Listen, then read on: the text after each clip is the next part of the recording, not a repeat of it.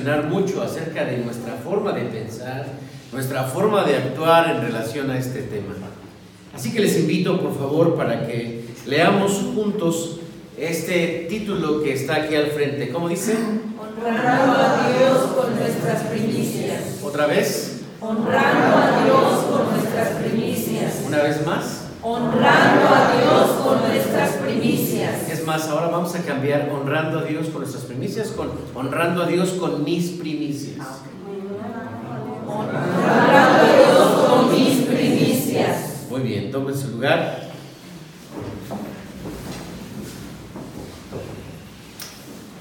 Acabamos de leer un hermoso versículo que es este que tenemos aquí. Honra al Señor con tus bienes y con las primicias de tus cosechas. Hoy hablaremos acerca de las primicias. Porque este versículo nos habla, sí, de la ofrenda, eh, pero de los bienes y también de las primicias. Pero también dice en la segunda parte, tus graneros, ¿qué dice? Se saturarán o rebosarán. Exactamente, de trigo.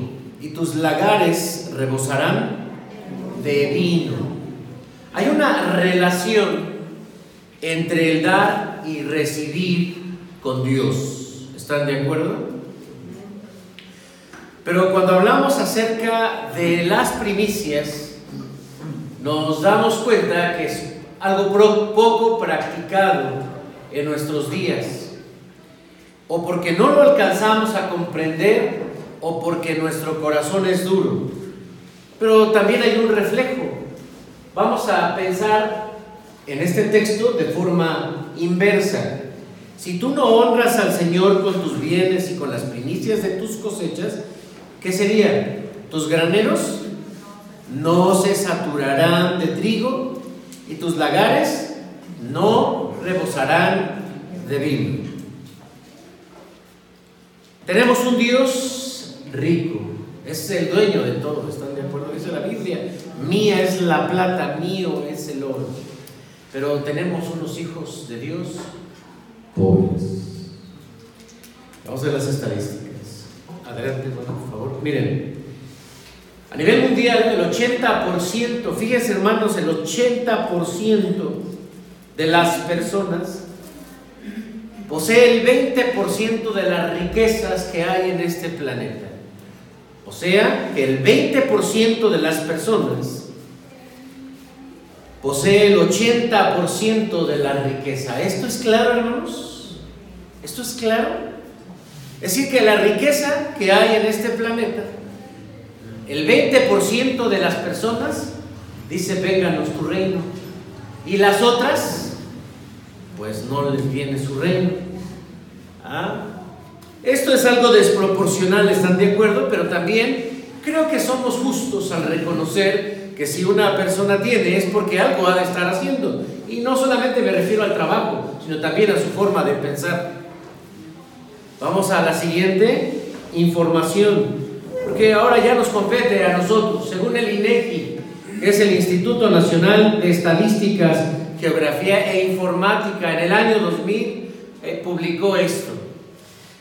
Respecto a las eh, religiones, en nuestro país, fíjense hermanos, el 10.2% de los protestantes históricos, ¿quiénes son los protestantes históricos? ¿Quién? Pues nosotros, los, la iglesia presbiteriana, ¿quién más?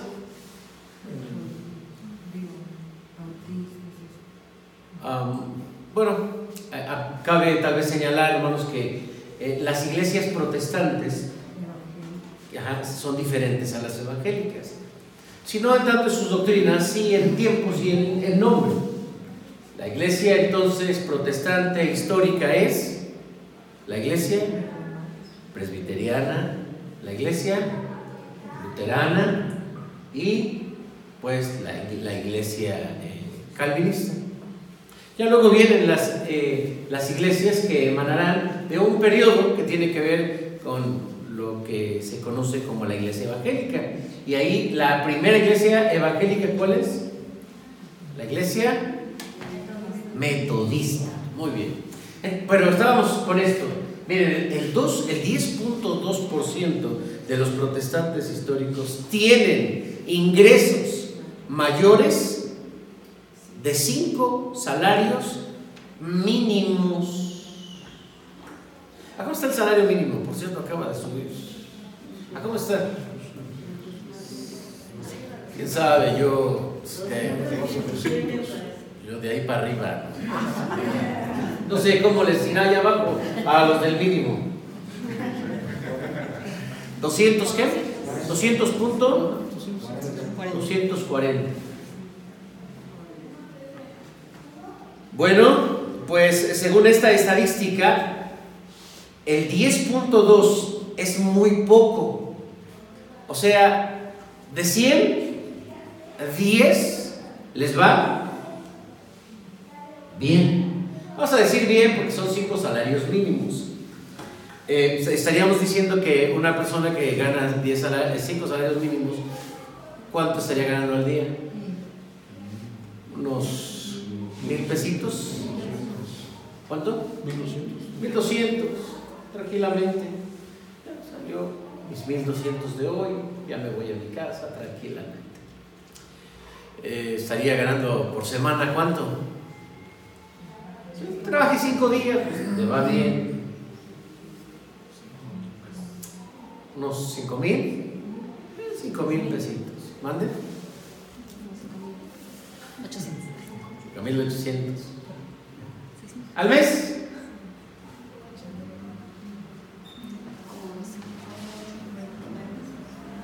Si son 5 por 4, 20, ¿no? Más o menos. Unos 20 mil pesitos. O sea, que el 90, casi el 90%, el 88.8% de toda la iglesia, o de los presbiterianos, vamos a centrarnos en nosotros, gana por abajo de 5 salarios mínimos. Pero todavía esto no suena, suena, esto me espantó el último dato, porque de todas estas iglesias, la iglesia del séptimo día, conocidos como los sabáticos, viven de puro milagro. Porque solo el 6%, 6 personas de 100 ganan arriba de 5 salarios mínimos.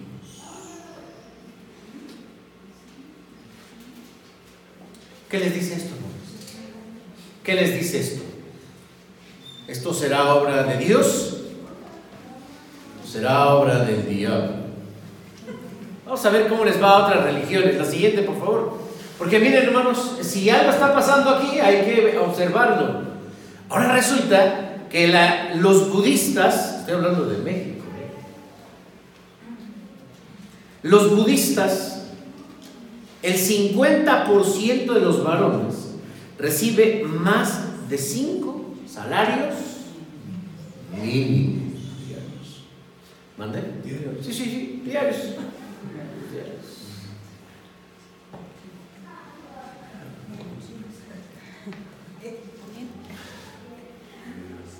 No diría, creo que me equivoqué de iglesia. Con permiso, hermano. ¿Dónde queda el templo budista? Nada más que cuando usted llegue con los budistas, le van a enseñar a dar. Y los judíos están por arriba del 55% porque ellos reciben más de 5 salarios mínimos. No estamos aquí para juzgar a nadie, estamos para reflexionar. Porque hermanos, miren la siguiente imagen. Hay un libro titulado Padre Rico, Hijo Pobre. Y en este libro el autor hace referencia a cómo de una generación a otra pueden cambiar las cosas porque el hijo no, no se ajusta, no aprende el modelo. ¿Recuerdan ustedes al hijo pródigo? Un papá trabajador. Un papá eh, rico. Un papá eh, muy reconocido. Tenía mucha fortuna. y tenía un hijo. El hijo pródigo, ¿cómo era? Era necio, ¿qué más? ¿Le gustaba trabajar? No le gustaba trabajar, porque se levantaba temprano y cantaba esa, quiero trabajar, no quiero trabajar, no quiero trabajar, no quiero trabajar. No, le gustaba trabajar, ¿qué más? Le gustaba la pachanga, la fiesta, el cotorreo. Le gustaba gastar lo de su padre. Y hermanos, parece, estas estadísticas nos dicen que pareciera que Dios, que es el dueño de todo, tiene hijos muy pobres. Y esto es triste, hermanos, porque si en algo se ha preocupado la iglesia es en motivar a los miembros para que crezcan y para que se desarrollen. En 1872 oficialmente entró a México la Iglesia Nacional Presbiteriana por una carta escrita todavía por el presidente Juárez hacia Estados Unidos pidiéndole a las misiones presbiterianas que vengan. Él acababa de hacer, bueno, no la acaba de hacer, pero había hecho reformas donde había modificado la iglesia y el Estado, la educación, etcétera, pero necesitaba poner una iglesia diferente. Y Juárez dijo, si la iglesia protestante no entra a México, México seguirá siendo siempre Hoy podemos gozarnos que vemos una, un gran seminario, el Seminario Bíblico Teológico de México es un edificio muy bonito, muy grande, Muchos han puesto billetes, millones sobre la mesa de la asamblea para comprarlo y decimos no, porque qué bonito, aunque tenga solamente 20 estudiantes, nos decían el día de ayer. La, ¿Han visto ustedes esa hermosa iglesia que está en Coyoacán, ahí enfrente del Jarocho? A lo mejor ubicamos más el Jarocho que la iglesia. Es una iglesia presbiteriana que, claro, en los años 50 se, eh, se, se, dividió la iglesia, o tuvo una división, lo que es la iglesia eh, reformada eh, independiente de la iglesia nacional. Y pues la iglesia nacional nos quedamos con el Instituto Juárez, que es una de las escuelas más reconocidas de México, que está allí pegado al templo, pero la iglesia independiente se quedó con, con ese templo tan bonito, tan bonito. Yo siempre que paso por ahí, hay gente que está tomando selfies, fotos, es muy bonito ese templo. Y tal vez podríamos ir, no sé, al centro y ver también esas grandes construcciones. Ustedes conocen la iglesia El Divino Salvador de Argentina, es una chulada. Una vez tuve la oportunidad de predicar, me pasé, me pasaron ahí y dije, toda esta construcción, sí, y aquí los jóvenes y allá la femenina y, todo muy bonito. Y, y, ya los que ya fueron ya saben que hasta el pastor predica en pedestal ahí arriba. En el norte del país encontramos, hermanos, iglesias muy bonitas, muy bonitas, de piedra, con pianos todavía de pedal o de aire, pero vacías. ¿Y saben por qué, hermanos? Porque todo esto es gracias a la iglesia que vino de Estados Unidos y dio, dio, dio y dio. La cultura de México, hermanos, pues fue también desarrollada porque en México la primera escuela para formar maestros, que es la normal para maestros, se estableció en Saltillo y es presbiteriana. Y el Hospital de la Fe y varios lugares, etcétera, etcétera, etcétera, para el desarrollo del país. Y esto costó mucho trabajo. Porque cuando en 1947 nace de manera organizada la Iglesia Nacional o la Asamblea de la Iglesia Nacional Presbiteriana de México, los, eh, los misioneros dicen, bueno, ya crecieron, ya son ustedes mayores de edad, ya nos vamos. Primer domingo, pues no se contaban diezmos. Segundo domingo, hasta que finalmente se le pidió a los misioneros pues que no fueran así, que esperaran otro ratito y estuvieron hasta 1972. Le ha costado mucho trabajo al pueblo mexicano entender los principios de la Biblia, pero la iglesia presbiteriana, eh, regresa la hermana donde está el dato de la iglesia presbiteriana, por favor, hasta atrás. La iglesia, no, la, iglesia presbiteriana simplemente no alcanza a comprender el modelo de Dios. Hace ocho días hablamos del diezmo y también dijimos que a muchos nos cuesta trabajo el tema del diezmo porque se trata de dar. No lo vemos como el modelo de Dios. Ah, les dije, déjenme ver si tengo, pásame mi mochila, por favor, eh, un libro, hermanos, que, tengo por aquí. Tengo muchos, no los estoy presumiendo, pero hay un libro, aquí está, aquí está este libro, miren. Este libro está escrito por un pastor y es un pastor de la iglesia del séptimo día que él decía que, pues, no sé, algo pasaba en la iglesia y le costaba mucho trabajo eh, ver qué pasaba y, y, pues tuvo que dejar el pastorado.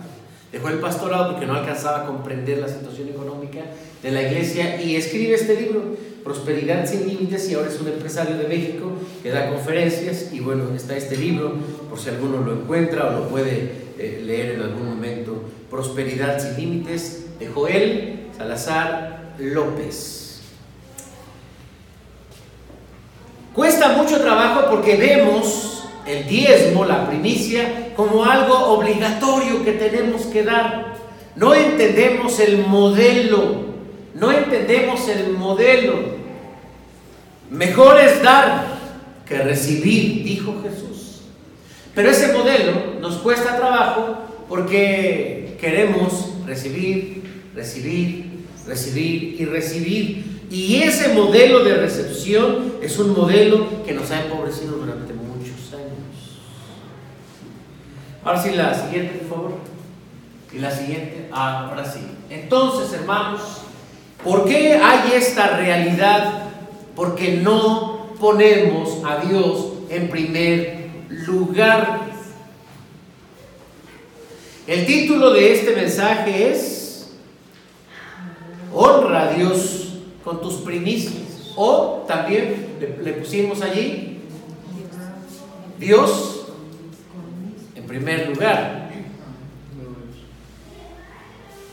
La siguiente, hermana, por favor. Pero estamos acostumbrados en nuestra jerga cristiana, porque también tenemos nuestros dichos, primeramente Dios. ¿Cuántas veces has utilizado tú primeramente Dios? Primero Dios. Muchas. Es parte de nuestro lenguaje. Decimos primeramente Dios. Pero ¿realmente Dios es el primero en tu vida? Vamos a ver. Vamos a ver. Porque hoy hablaremos precisamente de las primicias. Porque la palabra primicia, ¿qué significa? Lo primero. Y si podemos entender lo que implica poner a Dios en primer lugar, entonces, hermanos, habremos entendido este concepto. Por eso, eh, pensaba, la siguiente, por favor, en que a través de este mensaje podamos concientizar lo que implica poner a Dios en primer lugar. Y que seamos motivados a través de la Biblia a poner a Dios, hermanos, en primer lugar, a través o en los aspectos de tipo económico, es donde más nos reservamos, donde más se nos dificulta. Así que hablemos entonces de este tema. La siguiente, por favor. Las primicias significan prioridad. Bueno, primero vamos a pensar o a definir qué es esto de prioridad. ¿Qué es prioridad? Lo primero. Lo primero. Lo más importante. ¿Ya? Lo mejor. Y en Primero de Reyes vamos a leer, por favor, un, un episodio muy interesante. Primero de Reyes, capítulo 17. Versículos del 8 al 16.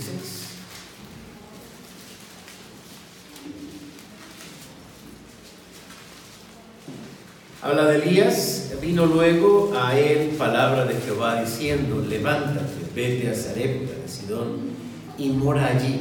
He aquí, yo he dado orden allí a una mujer viuda que te sustente.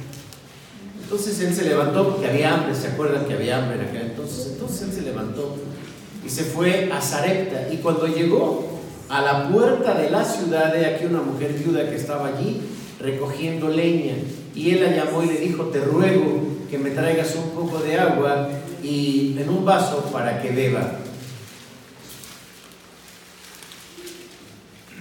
Y yendo ella para traérsela, él la volvió a llamar y le dijo, te ruego que me traigas también un bocado de pan en tu mano. Y ella respondió, ¿Ah, no le cuenta? ¿Sí? ¿Ya? A ver, vamos a esperar, vez se escucha como que alguien está este, con toda confianza. Nos esperamos. ¿eh? Primera de Reyes está antes de Segunda de Reyes. O si encuentra Segunda de Reyes.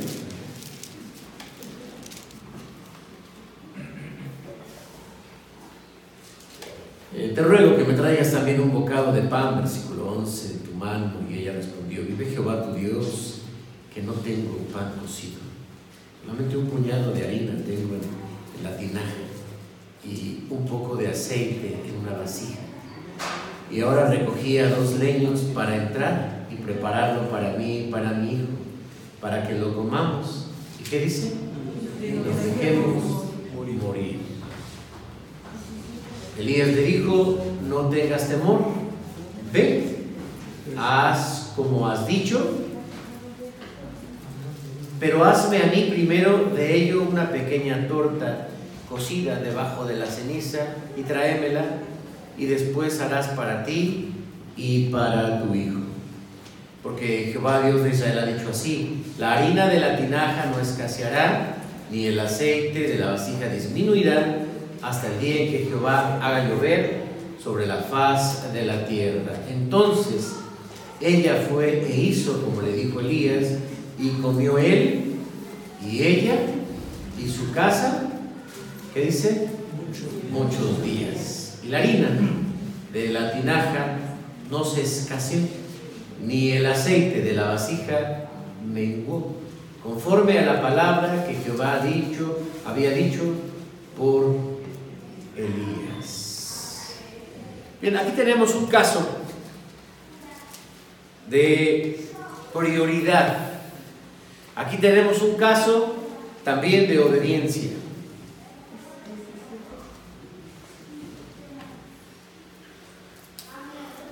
Sonaría una prueba. Yo no sé cuántos de ustedes han leído este pasaje y nos quedan eh, ciertas dudas o nos imaginamos ciertas cosas.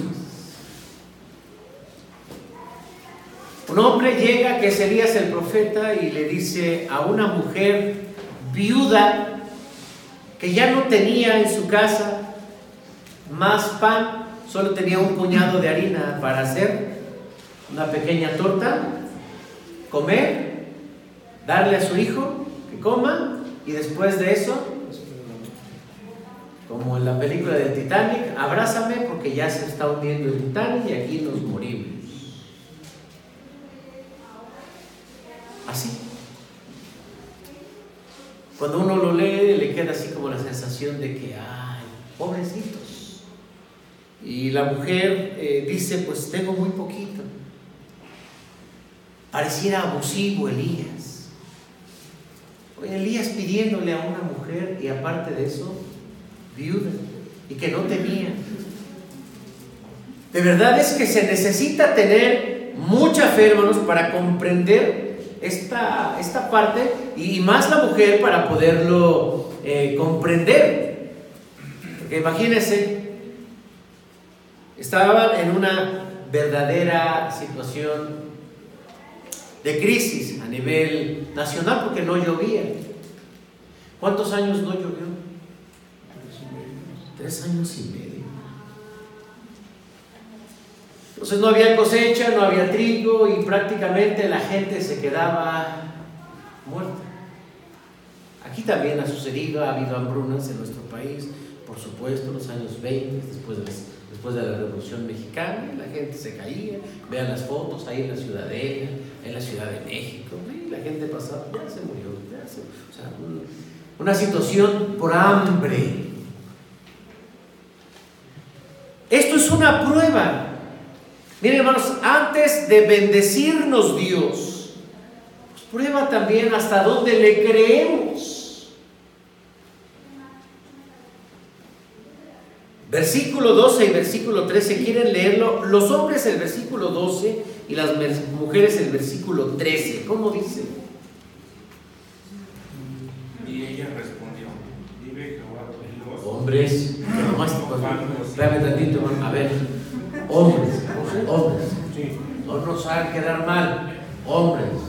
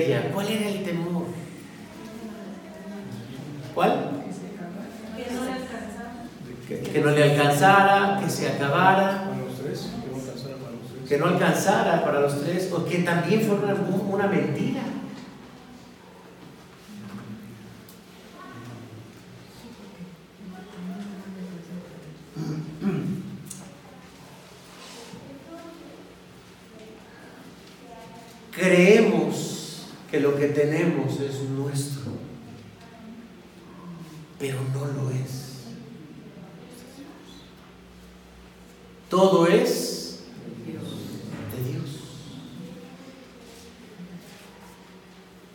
Pero tenemos miedo a la hora de dar. Dar da miedo. Hermano, yo empecé a diezmar y ya siento como que no me alcanza. Yo creo que mejor voy a dejar de diezmar. Hermano, eh, todo está muy bonito en el templo, eh, pero ya que el pastor empezó a hablar del diezmo, yo digo que eso no. Da, da miedo. Porque sentimos que nos pueden estar engañando, que tal vez tenga otro significado.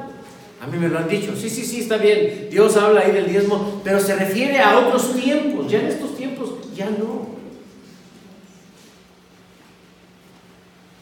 Si le empiezo a dar mi diezmo a Dios, ¿qué tal que ya no me alcanza? Creo que eso puede suceder más entre nosotros.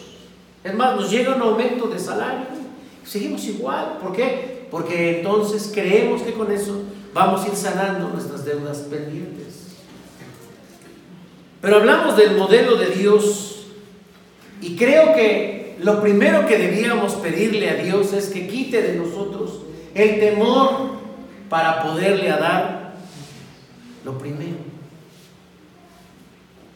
Para no tener ese miedo, esa desconfianza de que podamos estar cometiendo un error.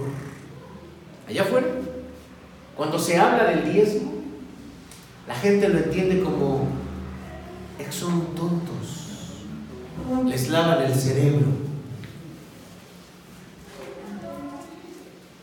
En Levítico, hermanos, capítulo 23, del 9 al 14, cuando se habla acerca de las cosechas y de las primicias, se dice específicamente que no podían comer su cosecha hasta haberle dado a Dios la primicia. Vamos a leerlo. Levítico 29, 23, del 9 al 14.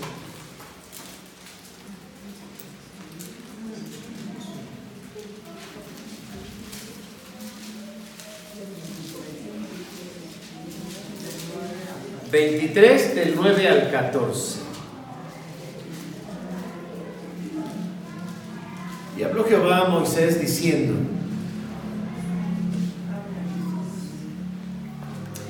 habla los hijos de Israel y diles, cuando hayáis entrado a la tierra que yo os doy y seguéis su mies, traeréis al sacerdote una gavilla por primicia de los primeros frutos de vuestra siega. Y el sacerdote pues será la gavilla delante de Jehová para que seáis aceptos el día siguiente del día de reposo, la mesera. ¿Qué, qué es mesera? Pues mesé, ¿cómo, cómo se besa al bebé? Cuando nos subimos a la hamaca, ¿cómo nos besa? Pues así. Era una eh, ofrenda mecida, quiere decir que de esa manera era, era, aceptada delante de Dios. Eso lo hacía el sacerdote. ¿Qué versículo vamos?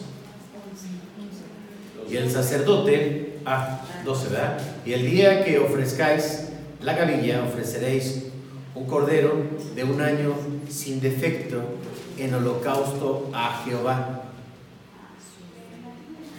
Su ofrenda será dos décimas de efa de flor de harina y amasada con aceite. Ofrenda encendida a Jehová en olor eh, gratísimo. Su libación será de vino, la cuarta parte de un y 14. No comeréis pan. No eh, comeréis grano tostado ni espiga fresca. ¿Hasta qué? Hasta este mismo día, hasta que hayáis ofrecido la ofrenda de vuestro Dios. Estatuto perpetuo es por vuestras edades, en donde quiera que habitéis. Eh, imagínense, hermanos, es como cuando llegamos y, y, tu diezmo es que no me alcanzó. Ya, ¿qué es el diezmo, hermanos? ¿Lo último o lo primero? Lo primero. Pues tiene que ser lo primero. Y de ahí, hermanos, pues el tema de la primicia. Eh, el mismo pueblo de Israel aprendió que no podía sentarse a comer, no podía estar con su familia, viviendo, cenando, si no se entregaba primero la ofrenda a Dios o la primicia. Imagínense, pues ejemplo, ¿no? Eh, dice, dice, dice el marido, ya tengo hambre. Vete a formar para que se entregue la primicia y entonces podamos comer. No, hay mucha fila. Está muy larga la fila.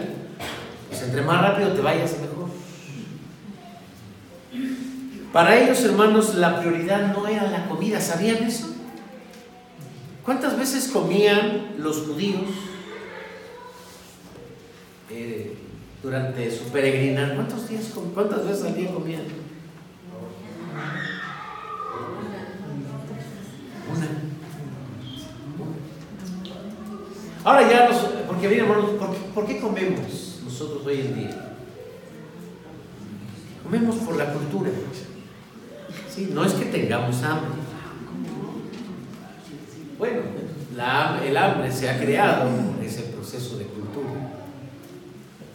No es que lo necesite el cuerpo. Se podían formar porque lo primero para ellos era, eso es primicia. Vamos a ver, por ejemplo, vamos a la iglesia, no he almorzado. Entonces, ¿cuál es para él qué es lo primero? Imagínense que uno dijera, dice, vamos a la iglesia, no, es que tengo, tengo que almorzar, tengo que bañarme, tengo que ponerme mi saco, mi corbatita.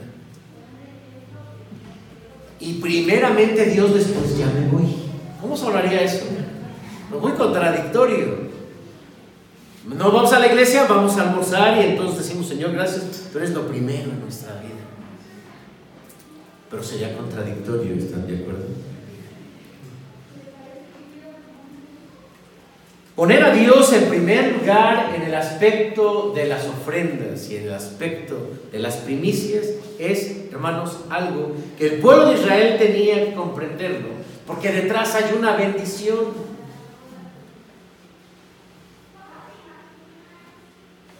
Elías, hermanos, no era un imprudente o un abusivo.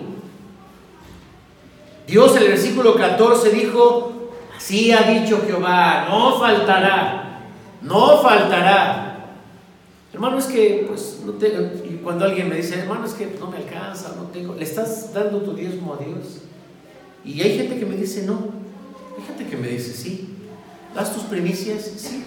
Pero siento que no me está alcanzando. Entonces, yo siempre les hablo acerca de las pruebas. Porque a veces en medio de esas pruebas, Dios, hermanos, nos muestra que Él sí cumple. Dios cumple.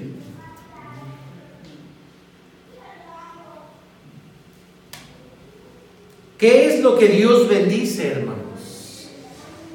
La obediencia. Es la obediencia.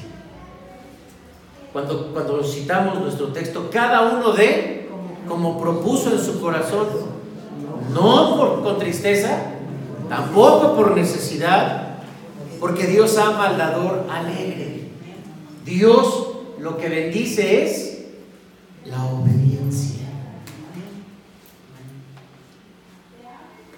Claro, podemos, la siguiente por favor, podemos poner a Dios en primer lugar cuando nuestros logros los, los damos a Dios. Eh, hubo un tiempo que se, se veía en, los partidos de fútbol que cuando un jugador metía un gol, se quitaba la playera y abajo traía otra playera que decía, te amo Jesús, o Jesús es mi Señor. O sea, le dedicaba a él el gol, ¿no? Pero ya después salió otra versión, cuando metía un gol, se levantaba y salía la Virgen. Entonces eh, se empezaron a quitar ese tipo de, de expresiones de tipo religiosas. Y ahora hay expresiones más bien de dedicación, ya no con una playera, pero sí de manera física. Por ejemplo, alguien mete un gol, se sienta y dice, Dios, gracias. O, no sé si ustedes han visto, muchos llegan y hacen esto. Es la ofrenda.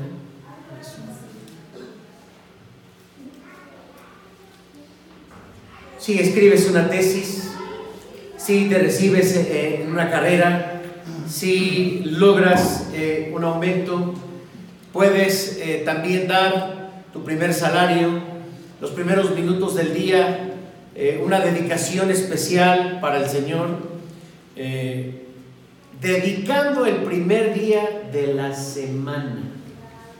Y aquí tenemos, hermanos, un problema. Porque si decimos, pues el primer día de la semana, ¿cuándo es el primer día de la semana? El domingo. El domingo. No es el lunes, ya cuando alguien dice, "Eh, bonito inicio de semana, y uno dice, hasta estás dormida, inició ayer. Sí, mucha gente piensa que es el lunes. Ya siempre cuando dicen, "Eh, bonito inicio de semana, eh, sí estuvo muy padre, fue ayer. El primer día de la semana, ¿para quién es? Pero es una forma de expresión. Sé que no estamos salvos por obras, ni porque este- lleguemos este, a la iglesia y nuestra Biblia y nuestro y cantemos más fuerte. No, hermanos, no por eso no nos salvamos. Pero es la forma en que nosotros expresamos cómo honramos a Dios. El primer día de la semana para el creyente tiene un significado muy especial. Desde el momento de la creación, Dios dice ahí que trabajó seis días y el séptimo descansó. El séptimo es para Él y está en los mandamientos. ¿Qué mandamiento es? No lo busquen a ver así de memoria. de los diez mandamientos, ¿cuál es? El. ¿Cuál? El cuarto, exactamente. Seis días trabajarás y harás toda tu obra, mas el séptimo día no eh, es de Jehová tu Dios. No harás en él obra alguna tú, ni tu hijo, ni tu hija, ni tu siervo, ni tu buey, ni el extranjero que está dentro de tus puertas. Porque así hizo Jehová los cielos y la tierra, la mar y todo lo que en ellos hay, y descansó el séptimo día. Por tanto, Jehová bendijo el día de reposo y lo santificó. Hermanos, Dios es nuestra prioridad cuando los domingos son de Dios. Cuando venimos a la iglesia a adorarle, porque alguien dice, sí, hermano, no, yo, me aparto el día del Señor, nomás que lo, yo lo, lo, guardo de otra manera. También Dios se agrada porque yo esté en mi casa, que no salga, o que salga, que me divierta un rato. Hermanos, el día dedicado al Señor es una primicia. ¿Es Dios el primero en tu vida? Me lo respondas porque todavía no acabamos. Vamos a la siguiente, por favor. Hermanos, la Biblia nos dice claramente, me falta eh, nada más un guion allá, eh, lo acabamos de leer porque es 910. Nuestras primicias son un culto a Dios. Vamos a ver, es el primer versículo que leímos, Proverbios capítulo 3, versículo 9 y 10. Cuando lo tengan, voy a pedirles que se pongan de pie. Proverbios capítulo 3, versículos 9 y 10. ¿Cómo dice? Honra a Jehová con tus bienes, con las primicias de todos tus frutos, y serán llenos tus graneros con abundancia, y tus lagares reposarán de mosto. Una vez más, hermanos, por favor. Honra a Jehová con tus bienes con las primicias de todos tus frutos, y serán llenos tus graneros con abundancia, y tus lagares reposarán. Gracias, tomen su lugar. Ahora, eh, dice que tus primicias son una forma de honrar a Dios. Eh, quiero preguntarles, hermanos, ¿qué es honrar? ¿Qué es honrar? Reconocer. Reconocer. ¿Qué más? Honrar. ¿Qué es honrar? Respetar. Eh, reconocer. Privilegiar. Privilegiar, exactamente. Ajá, ¿cuál dijeron acá? Dar el lugar que merece. Miren, hermanos,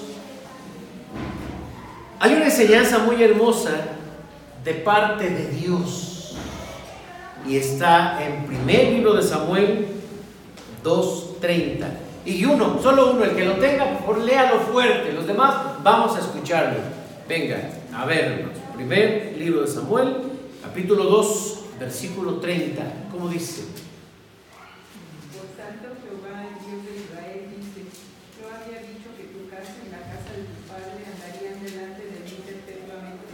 Mas ahora ha dicho Jehová: Nunca yo tal haga, porque yo honraré a los que me honran, y los que me desprecian serán tenidos en poco.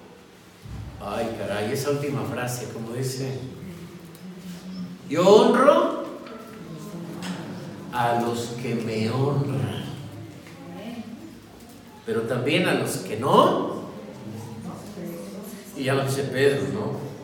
Dios eh, mira de lejos a los soberbios, pero honra a los humildes. Hermanos, honrar a Dios es darle la gloria, es respetarlo, es amarlo. Y otra vez vemos, como mencioné la semana pasada, no es que Dios necesite dinero, es que nosotros necesitamos la bendición. Porque así como hay una bendición, también hay una maldición. Cuando lo cité hace ocho días en Malaquías 3:10, malditos sois por maldición, pues vosotros, la nación entera, me habéis robado. ¿Y en qué te hemos robado? Pues en vuestros diezmos y en vuestras ofrendas. El dar, hermanos, está relacionado con el amor. Recordemos el texto de Juan 3:16 que dice, porque de tal manera amó Dios al mundo que ha dado a su Hijo unigénito, para que todo aquel que en él cree no se pierda, mas tenga la vida eterna. ¿El amor duele? Pues claro. Por lo tanto, hermanos, el que no da no está honrando a Dios. No importa si tú dices, soy cristiano, no importa si tú dices primeramente Dios, no importa si tú dices que eh, tu fe está puesta en el Señor y que Él primero, no importa que lo digamos, el amor es el reflejo, hermanos.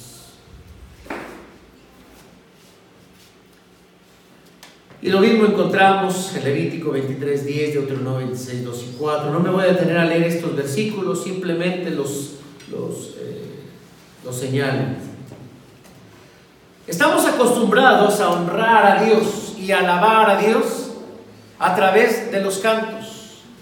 Y a veces, hermanos, se esfuerza tanto la iglesia en hacer que un culto sea bonito para la gente, para que la gente le guste.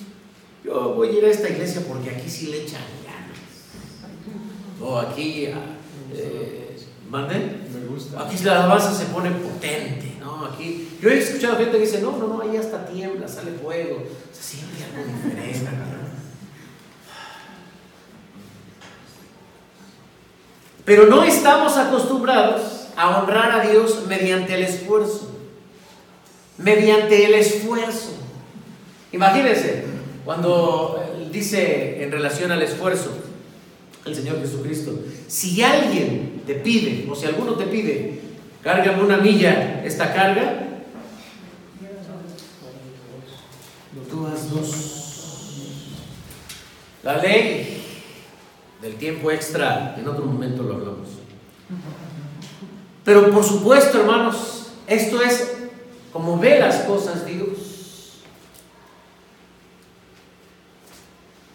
Aprender a amar al Señor, a honrar a Dios más que con la alabanza, es también a través de nuestras ofrendas. Y a veces pasamos por la ofrenda y decimos, hermanos, bueno, también alabamos a Dios con la ofrenda. Y ahí ya como que no tan fuerte, ¿no? Porque decimos, a ver, hermanos, vamos a cantar fuerte. Sí, amén, y vamos a los hermanos, y a las hermanas, y a los hermanos. Y, le echamos ganas, y gloria a Dios, vamos a cantar otra vez esta alabanza, otra vez, otro más fuerte. Y todos, sí, amén, y nos gusta, ¿no? Y hasta brincamos para que nos vean que nosotros sí cantamos fuerte. Que, que también se dije, hermanos, vamos a volver a recoger la ofrenda, pero ahora con más ganas. Bueno, no sería similar, pues es lo mismo. Pero diría, no, creo que el hermano José Luis ya llegó a su fin a esta iglesia. ya está. Imagínense, vamos a recoger otra ofrenda y luego una tercera. Dijo, no, pues no.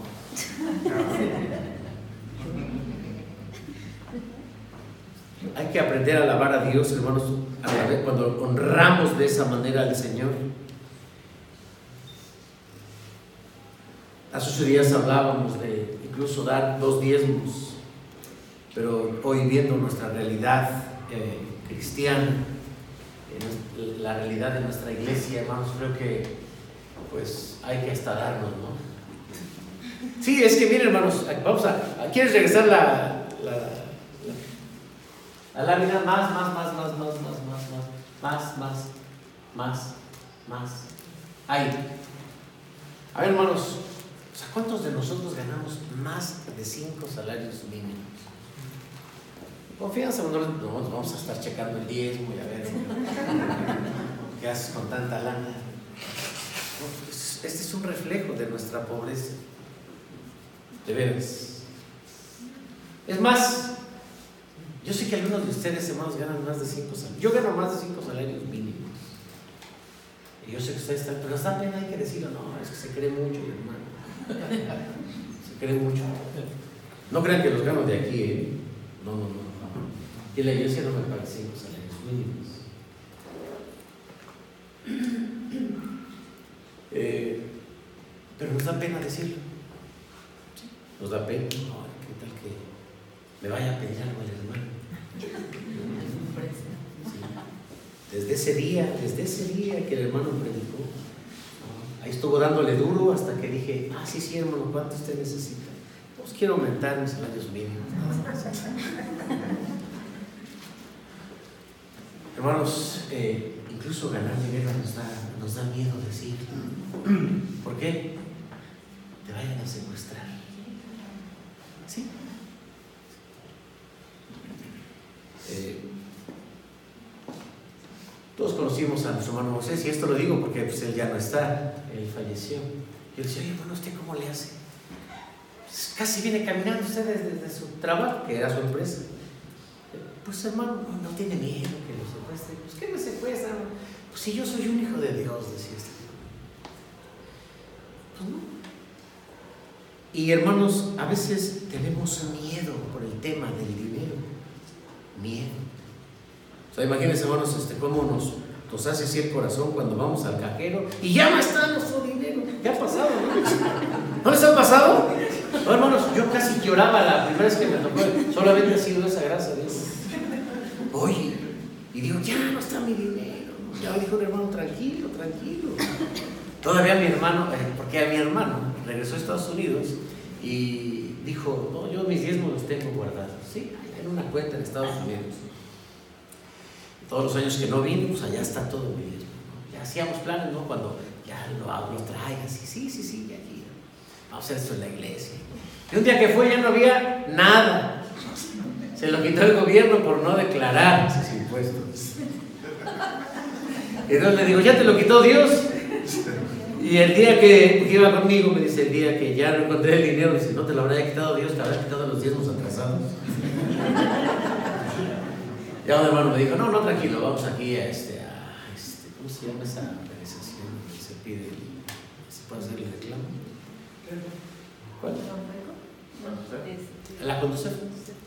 Ya, lo recuperé. Ustedes dijeron, no, hermano, no, no, son sus cinco salarios. No, hermano, no. O sea, no, yo no tenía dos mil pesos. Pero, hermanos, cuando uno tiene poquito, hasta lo que uno tiene, o sea, siente feo, siente feo. Ya mejor lo tengo abajo del colchón. Pero el día que encuentre un ratón allí, no sé qué me va a dar. Hermanos, ese es el miedo que tenemos en cuanto al dinero. Tenemos miedo. ¿Sí? ¿Por qué? Porque, porque puede atraer a gente que nos lo quiere quitar.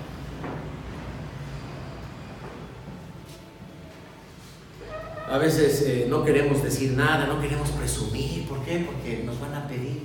Pues total, pues si no tienes, pues dile que no, y si sí, pues dile que sí. Etcétera, nos da miedo. Preferimos guardarnos acá, guardar silencio. Eh, hace mucho tiempo, no sé si prediqué aquí, hermanos, un sermón que decía que a la luz de la Biblia, eh, nosotros no debemos ganar un solo salario. A la luz de la Biblia, a la luz de la Biblia, nosotros necesitamos ganar más salarios, porque con un salario no es suficiente, y es un modelo de la Biblia. Hermanos, tenemos que honrar a Dios a través del dinero y Dios nos va a bendecir. No vayan a pedir dinero. No, pues ustedes pidan, pues, total. Pues, si no tengo, pues, pues, no les doy. Ya. Vamos a terminar, hermanos, con el último punto, por favor. Tú eres una primicia de Dios. Aquí, gracias. Porque en Romanos capítulo 11, versículo 16, Dios le dice a su pueblo, ustedes son primicias del Evangelio. Vamos a leerlo, por favor. Romanos 11, 16. ¿Ya se cansaron, hermanos? No. ¿O se sintieron mal que les presumí que ya no más?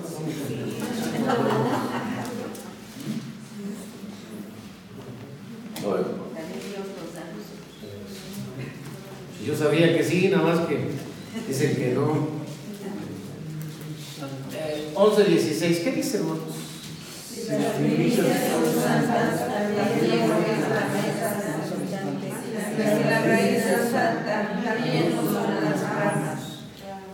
Si las primicias son santas, también lo es la, masa de esta hermana.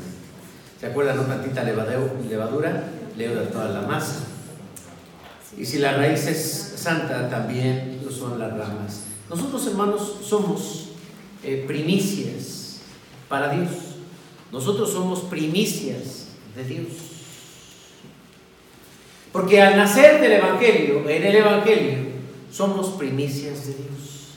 Cuando Dios vino a predicar el Evangelio a los judíos, después los judíos le rechazan, nosotros somos primicias del Evangelio. Y Pablo también decía, vosotros sois primicias de mi trabajo. Y somos santos porque somos apartados y debemos ser santos para que todo lo que salga de nosotros sea santo. Hace ocho días utilicé una imagen que, que es, si el Evangelio no llega hasta tu cartera, está mi cartera. No, si lo tengo bien escondida. Ahí está. Ahí está. Si el Evangelio no llega a tu cartera, el Evangelio no ha llegado a tu vida. ¿Se acuerdan que utilicé esa frase? Hermanos, eh, cuando nosotros eh, llega el Evangelio a nuestra cabeza, todas nuestras acciones son de acuerdo a la palabra de Dios. Nosotros, hermanos, de verdad, le debemos tanta pobreza, no a la Biblia, no a la fe, no a Dios, sino al modelo de pensamiento económico de nuestra cultura. Por eso somos pobres, hermanos. ¿Será que Dios quiere que seamos pobres? ¿Será entonces que Dios siendo el dueño de todo y nosotros muy poquitos, hermanos, ganando un salario más digno? Y no es porque trabajemos más o no, hermanos, ya les invitaré a mi taller donde les explico que el dinero nada tiene que ver con el trabajo. Otra cosa el dinero, no. Si el Evangelio está en nuestra mente, entonces deberíamos de actuar conforme al Evangelio. Deberíamos, no solamente en las áreas, porque a veces creemos que el Evangelio lo único que dirige es la vida moral. Pues pórtate bien, sí, sí me porto bien. Ya no hagas esto, no, ya no lo voy a hacer. Mira tus malos pensamientos. O sea, todo va a lo moral. Hermano, ¿por qué no vino a la iglesia? Todo va al comportamiento. Hermano, eh, pero imagínense que vayamos a todos los aspectos de la vida. La economía, el trabajo, la familia, el negocio, la salud, todo tendría que salir de aquí, hermanos. Pero nos saltamos muchos textos porque no son aplicables a nosotros, porque hoy vivimos de acuerdo a la cultura de nuestra sociedad y no de acuerdo al Evangelio. Pero por eso, hermanos, hay otros que les va mejor. A ver, regresa a la lámina, hermana, por favor. Tendríamos que hacernos más, más, más. Tendríamos que hacernos aquí. Tendríamos que hacernos budistas, hermanos. No. Bueno, creo que yo, yo sí conozco gente se ha hecho mormona, porque los mormones dan, ¿eh? ¿Qué te hace falta? No tengo trabajo, te damos trabajo. ¿Qué te hace falta? Pues una casita. Aquí puedes vivir. Los hermanos son muy generosos. Los mormones, pues también son muy trabajadores. Eh, muy, una gran parte de la economía de Estados Unidos es de ellos, hermanos. Los mormones. Bueno, eh, ¿tendríamos que hacernos entonces judíos? No. Si nosotros tenemos el Evangelio, hermanos, y si el Evangelio está en nuestra cabeza, entonces actuaríamos de acuerdo a estos principios de la Biblia. Y estos principios de la Biblia cambian nuestra situación económica, cambiarían nuestra realidad en la iglesia y cambiarían nuestra realidad en nuestro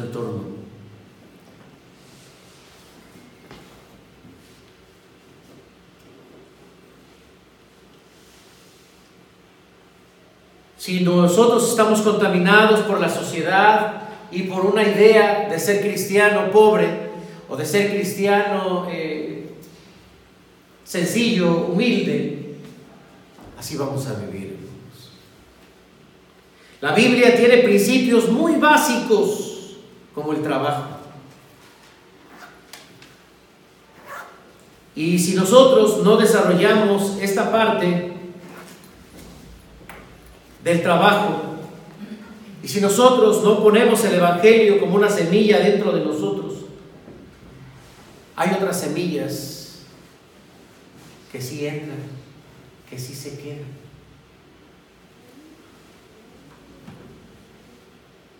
Tal vez a muchos no les guste, porque vivimos en una sociedad donde, ay, bueno, yo me voy a poner a trabajar. Yo no lo digo, no, pues, por mí qué. Lo dice Dios. Hermano, pero si yo estoy re a gusto, lo dice Dios. Hermanos, si viviéramos conforme al modelo de la Biblia, la siguiente, por favor. Ah, bueno, la siguiente ya, ya es la última hora, ¿sí? ¿Ya se cansaron? No. Ah, yo ya, hermanos, ya estoy cansado. Están sentaditos, tranquilitos. Pero yo que me estoy ganando mis cinco salarios mínimos. Por eso, me checan la presión, ya se me subió. Claro, ya me estoy deshidratando. Bueno, agüita. No hay café. Ahora sí, hermano.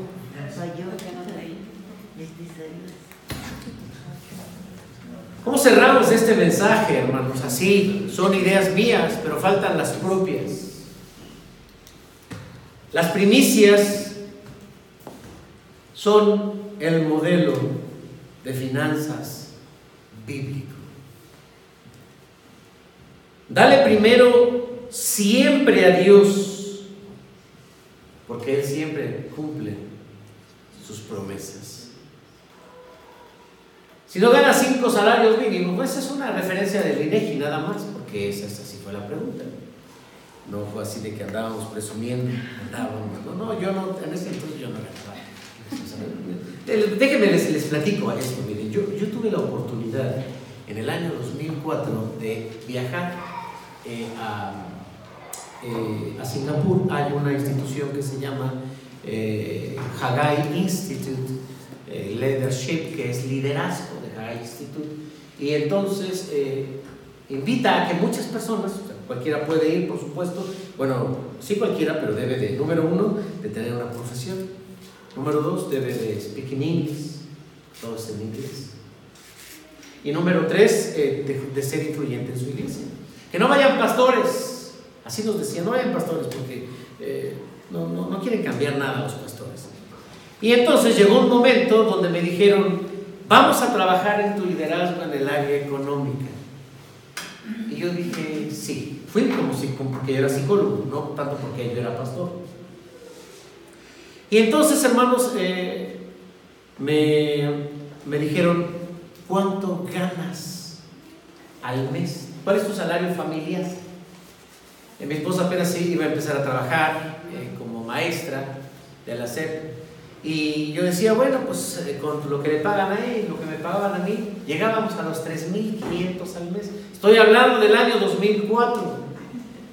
El dólar estaba en 10 y entonces me dijo, me dijeron, eh, el problema de México, y hablaron muy mal de México, eh, ya les hablaré en otro momento, como dijera este Marco, con un cafecito. Eh, y dijeron, eso no puedes pensar así. No puedes pensar así. Mira, empezamos a observar cómo todos los, había de todos los países del mundo, de verdad. Y dice, mira, obsérvalos cómo piensan. Es el reflejo de su país. Tú no puedes pensar así. Debes de pedirle a Dios, y ahí empezó mi modelo económico. Ya venía una motivación anterior. Ahí empieza el modelo económico.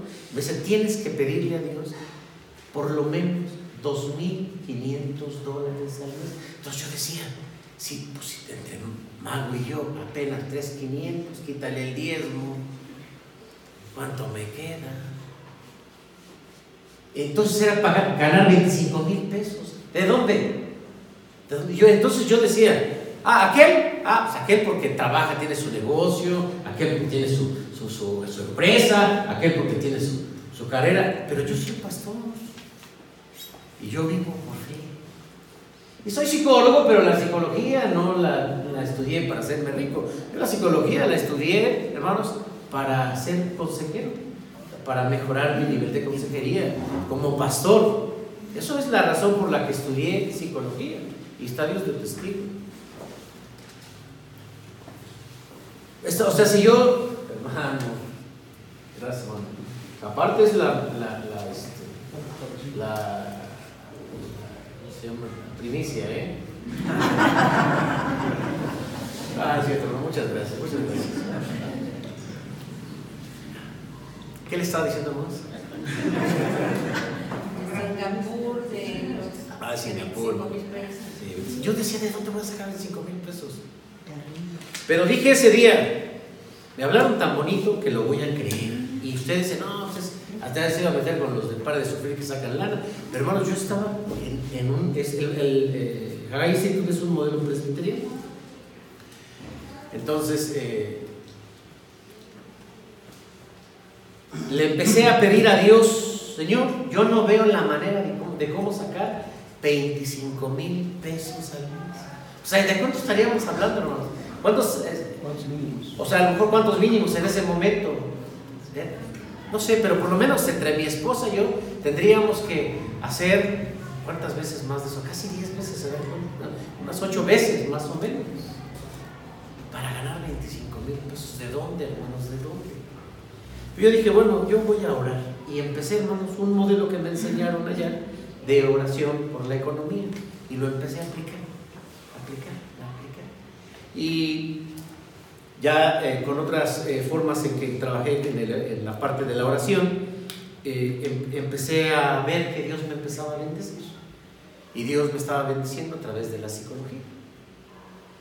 Em, y yo, mi esposa sabía que yo estaba orando. ¿no? Como mi esposa tiene su dinero, yo tengo el mío. No, yo no sé ni cuánto tiene ella, ni ella sabe cuánto tengo. No me sé sus NIPS, ni ella, los míos. Ella vive en una casa, yo no sé. No, sí sabemos, sí sabemos, sí sabemos, sí sabemos, sí sabemos. Sí también lo- me deja su tarjeta para cualquier cosa, le dejo la mía. Eh, pero entonces me dice, oye, tú siempre dices que tú ganas poquito. ¿No será que eso está envenenando tu cabeza? A ver, dice, a ver, vamos a ver. Y empezamos a hacer cuentas de cuánto ganaba ella y cuánto ganaba yo. Hermanos, y fue en ese momento, habían pasado ya dos años, donde me di cuenta que en el año 2006 Dios me había contestado una oración y yo estaba ganando solo, sin el salario de mi esposa, 25 mil pesos. Fue cuando dije, ah, qué buena onda, algo ¿en qué voy a invertir? Fue cuando invertí en la educación, que me metí a las dos maestrías, y la de medicina, que me salió muy cara, hermanos, pero Dios puso todo el dinero así, en ese modelo. Yo no les cuento algo que leí, hermanos, ¿eh? Yo les cuento algo que hice. Yo lo aplico en mi vida. Y tú lo puedes aplicar a tu vida. Y Dios me empezó a bendecir, hermanos, que cuando alguien me pregunta así, sea, es que esto me hace, me da, me da, es una bendición. Yo siempre digo, ahorita hay mucho trabajo, alguien quiere estudiar psicología, quiere, quieren hacerse ricos, hermanos. Entonces estudiar psicología. Yo les mando pacientes, hay mucha necesidad, hay mucha gente. Pero claro, ¿eh?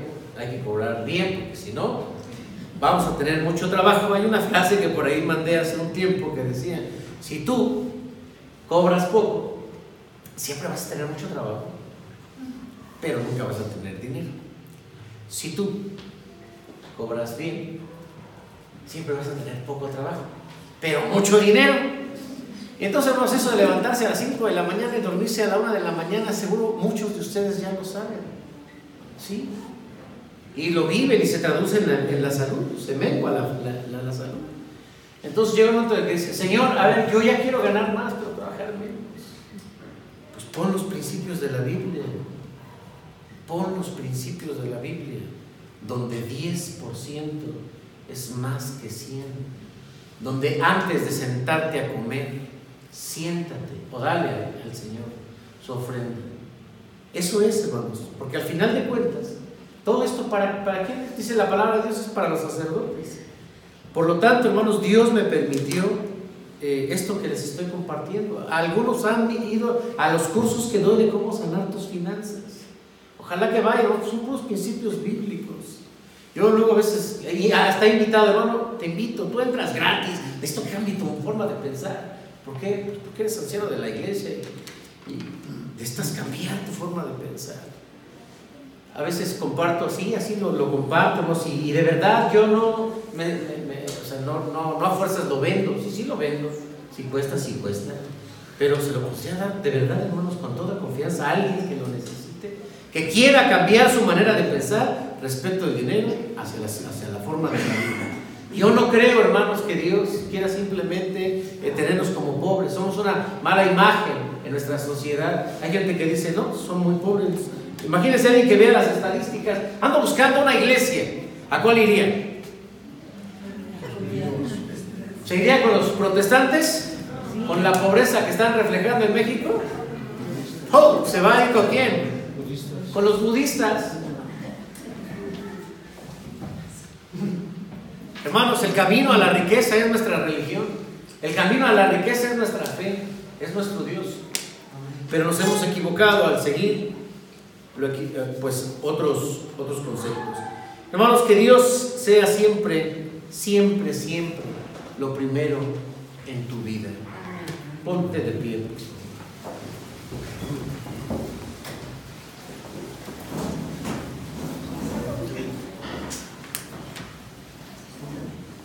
Oremos, bendito Padre, eres bueno con nosotros, nos has dado, pero la verdad nosotros somos malos,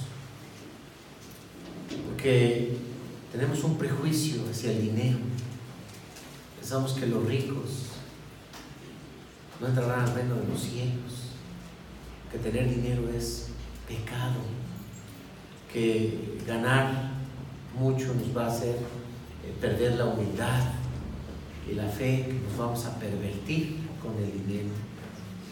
Padre, perdónanos porque no hemos pensado como nuestro Padre Celestial, que es rico y que es dueño de todo.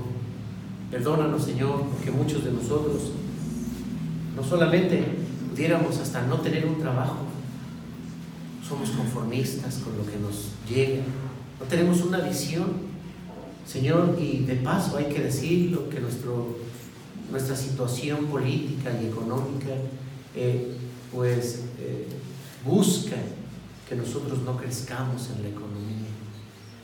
Señor, no permitas, porque hay mucho mexicano que simplemente vive de estirar la mano, a veces, Señor, recibiendo sus becas, sus eh, salarios o sus beneficios que da el gobierno, pero Señor, su mente no produce Señor, que nosotros no seamos eh, personas que estiremos la mano, sino creyentes, Señor, que podamos caminar satisfechos como dueños, dueños y herederos, Señor, de esto que es tuyo.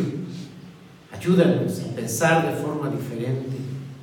Señor, si a alguien le cuesta mucho trabajo, porque eh, las semillas de la cultura y a veces, Señor, de la pobreza han sido eh, prioridad en su vida, ayúdalo Cámbiale, Señor, su forma de pensar. Cámbiale, Señor, su forma de actuar, su forma de sentir. Y ayúdanos a leer tu palabra, Señor, sin ese pensamiento. Ayúdanos a ver, Señor, esos secretos que tú tienes para la prosperidad, para la riqueza, Señor. Y que esa riqueza no sea para envanecernos, sea para reflejar que tal cual es el Padre cuál es el Hijo. Bendice, Señor, a nuestro país, a nuestros hermanos de otras denominaciones, a los pastores, Señor, que viven con dos, tres salarios mínimos al mes. Te rogamos, Señor, por todos nuestros hijos que van creciendo y que serán parte de la actividad económica de nuestra sociedad. Dale, Señor, un pensamiento grande. En el nombre de Jesús te lo pedimos. Amén. Amén.